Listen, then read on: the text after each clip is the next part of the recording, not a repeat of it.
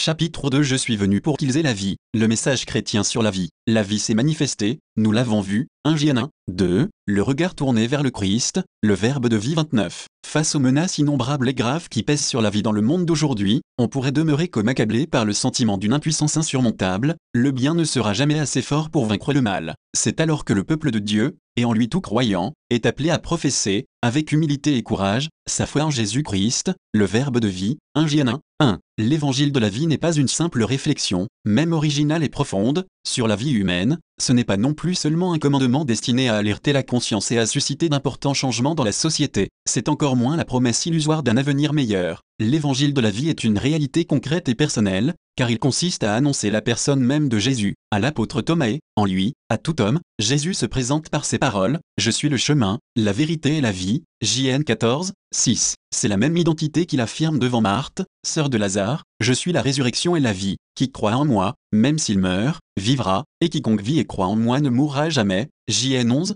25 à 26. Jésus est le Fils qui, de toute éternité, reçoit la vie du Père, confère JN 5, 26, et qui est venu parmi les hommes pour les faire participer à ce don, je suis venu pour qu'ils aient la vie et qu'ils l'aient en abondance, JN 10, 10. C'est donc à partir de la parole, de l'action, de la personne même de Jésus que la possibilité est donnée à l'homme de connaître la vérité tout entière sur la valeur de la vie humaine. C'est de cette source qu'il reçoit notamment la capacité de faire parfaitement la vérité, confère JN 3, 21, ou d'assumer et d'exercer pleinement la responsabilité d'aimer et de servir la vie humaine, de la défendre et de la promouvoir. Dans le Christ, en effet, est définitivement annoncé et pleinement donné cet évangile de la vie qui, déjà présent dans la révélation de l'Ancien Testament, est même inscrit en quelque sorte dans le cœur de tout homme et de toute femme, retentit dans chaque conscience dès le commencement, c'est-à-dire depuis la création elle-même, en sorte que, malgré les conditionnements négatifs du péché, il peut aussi être connu dans ses traits essentiels par la raison humaine. Comme l'écrit le Concile Vatican II, le Christ par toute sa présence et par la manifestation qu'il fait de lui-même par des paroles et par des œuvres,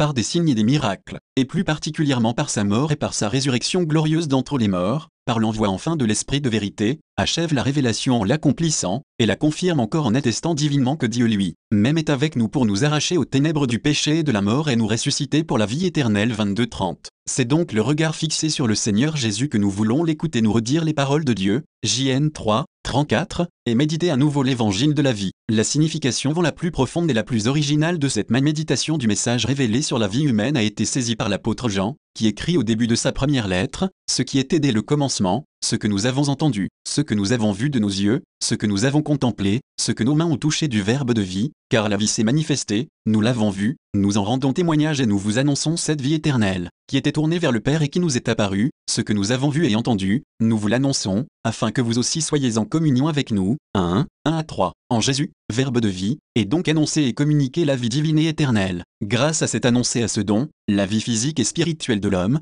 même dans sa face terrestre, acquiert sa plénitude de valeur et de signification, la vie divine et éternelle, en effet, est la fin vers laquelle l'homme qui vit dans ce monde est orienté et appelé. L'évangile de la vie contient ainsi ce que l'expérience même et la raison humaine disent de la valeur de la vie, il l'accueille, l'élève et la porte à son accomplissement.